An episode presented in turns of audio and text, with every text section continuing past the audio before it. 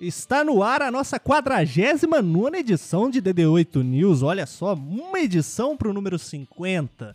Muito boa noite, boa tarde ou bom dia. Aqui é o Felipe que fala com vocês. E sim, vamos falar sobre NFL em mais um DD8 News. Mas calma, calma, não teremos cânico porque não falaremos sobre pós-temporada. Falaremos sobre alguns assuntos pontuais aí durante essa semana se tratando de NFL, mas também trataremos sobre outros pontos que pipocaram durante esta semaninha, deveras triste inclusive.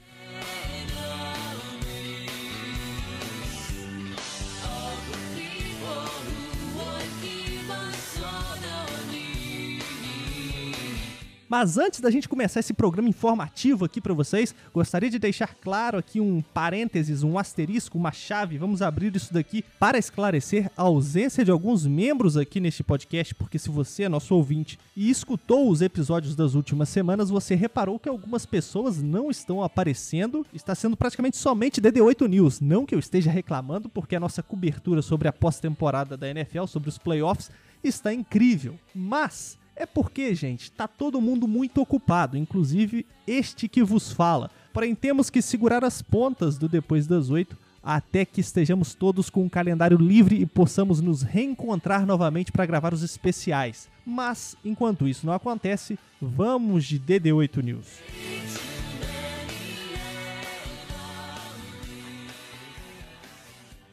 Como eu disse, não há como correr da NFL. Porém, não vamos falar sobre a pós-temporada, sobre as especulações do Super Bowl entre Rams e Bengals. Deixar aqui um ponto. Acertei um e errei outro na final de conferência, então o Super Bowl vai desempatar isso daí.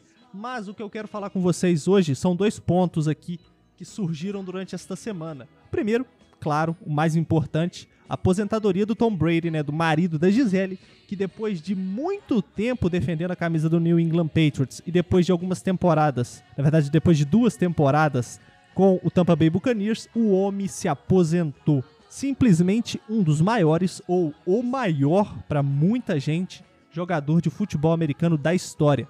O cara é uma lenda, por mais que eu não tenha torcido para os Patriots e muito menos para os Bucks nas finais aí que eles disputaram, tem que ser levado em consideração que o cara é um gênio, é um monstro sagrado e agora colocou um fim na sua carreira para poder curtir a sua aposentadoria.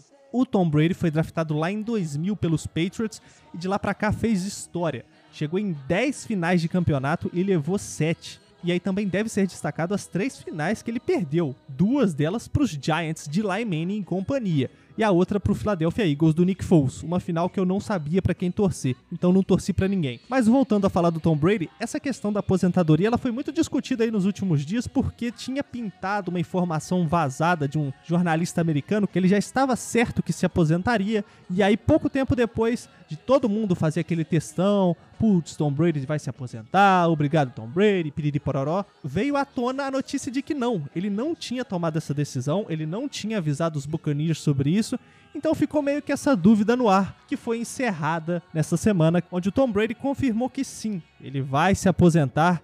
Essa temporada que se acabou, ou melhor, está se acabando aí daqui a alguns dias foi sim a sua última temporada.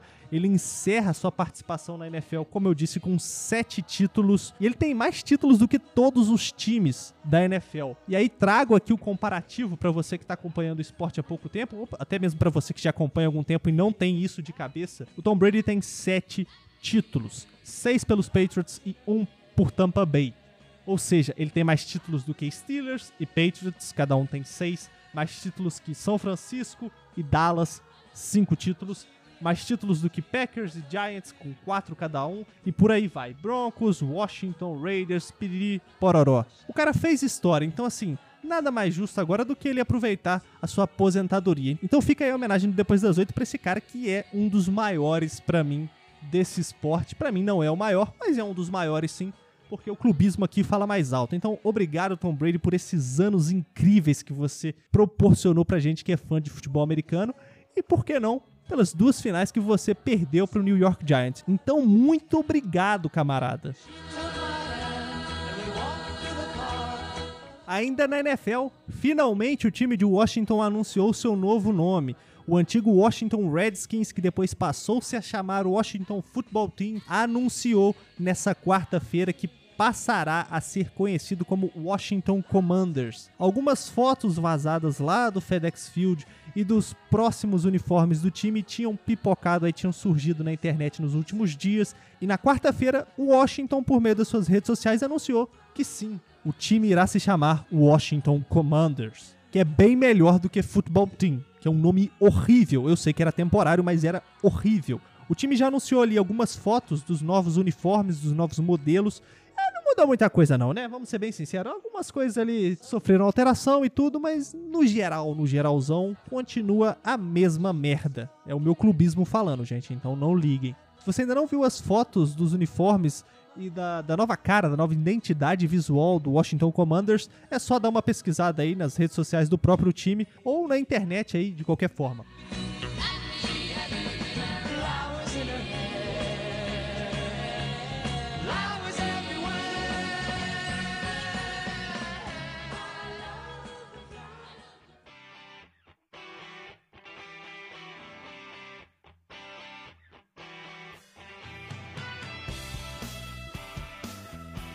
Ainda na área de esportes, vamos falar sobre a transmissão, a tão falada transmissão do Campeonato Carioca. Porque após uma rodada marcada por diversos problemas nas transmissões dos jogos ali do Campeonato Carioca, os quatro grandes clubes do Rio de Janeiro, Flamengo, Vasco, Fluminense e Botafogo, se reuniram com os executivos da Sportview, que é a empresa responsável pela exibição dos jogos, e exigiram melhorias no serviço, porque, pelo amor de Deus, se você não torce para nenhum desses times e não tá sabendo do que eu estou falando, preste atenção. A transmissão do Campeonato Carioca está uma várzea.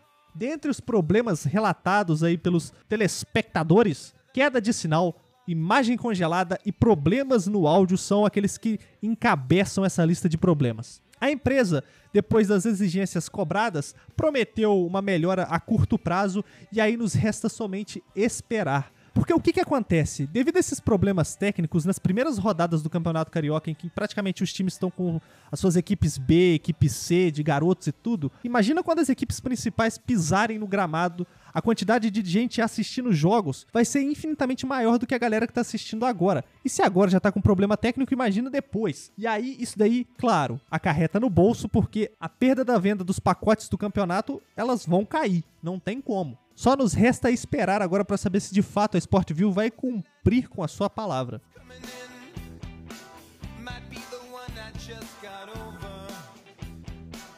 Indo agora do ponto A para o ponto B, vamos falar sobre Big Brother Brasil, porque essa edição de 2022 está dando o que falar negativamente, não sei. Eu não tô assistindo, vou ser bem honesto. Eu assisti ele no máximo três vezes essa edição, mas eu tô vendo ali as críticas é, no Twitter e tudo, o pessoal falando que a edição tá bem parada, que não tá tendo tão esperado fogo no parquinho. Eu não posso opinar e por isso eu consegui um espacinho na agenda do André, que é o nosso especialista em BBB, para ele comentar, dar um resumão e tentar explicar pra gente o que que tá acontecendo.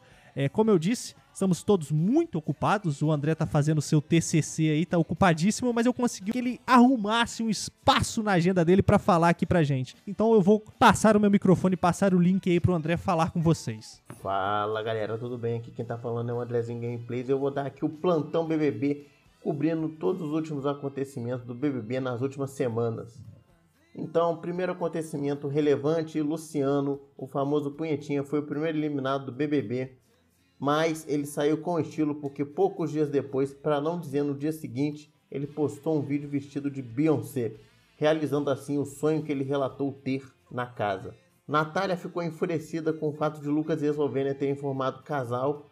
Ela começou a chorar copiosamente e foi acolhida por Nayara, Linda Quebrada e Jesse. Pedro Scooby não sabe votar e está tão sonso que já me está dando antipatia. Eu li essa frase, mas ela é real. Eu já estou com antipatia do Pedro Scooby. Eu não estou nem aí se ele é carismático. Ele, ele é mais sonso do que legal. Isso me irrita. É, Rodrigo briga com Douglas. Rodrigo briga com Arthur. Rodrigo tenta unir as pipocas contra os famosos, mas falha miseravelmente. Tanto falha miseravelmente que foi eliminado do paredão, o que me chateou um pouco porque ele era a única esperança do entretenimento nesse programa. Agora eu estou com medo do Thiago Abravanel é, dominar o BBB na Abravalândia e tornar o programa um grande acampamento hippie, tal como foi o BBB 19. Mas, por sorte, a treta entre Natália e Eslovênia vai durar, vai vingar e as coisas vão ficar melhores nesse programa. Aliás, eu, a minha torcida é para Natália até o momento. Natália, Linda Quebrada e Vini. Enfim, é, o jogo da discórdia deu o que falar. Todo mundo diz que Nayara não se compromete, o que é verdade. Essa mulher é muito chata, mas não tô nem aí. Eu ainda gosto das músicas dela. Então toma aqui seus 50 reais. E apesar de o jogo estar evoluindo, os brothers insistem em cantar quando alguém está sendo eliminado, o que é muito irritante.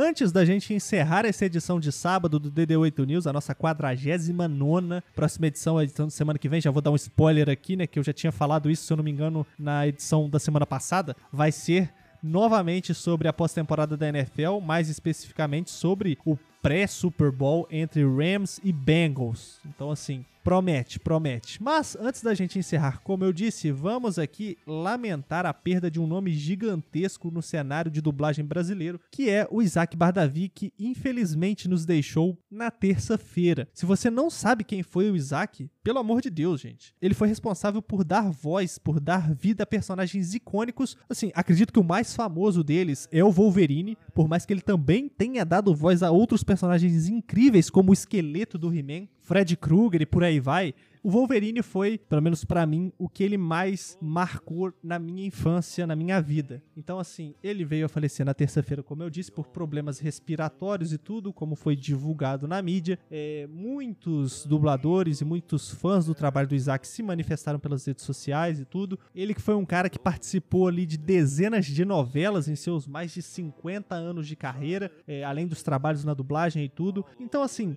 fica a nossa homenagem aqui, como eu disse, depois das oito nesse encerramento de programa. Eu vejo vocês na semana que vem, como eu disse, para falar sobre o pré-Super Bowl. Não esqueçam de beber água e até uma próxima.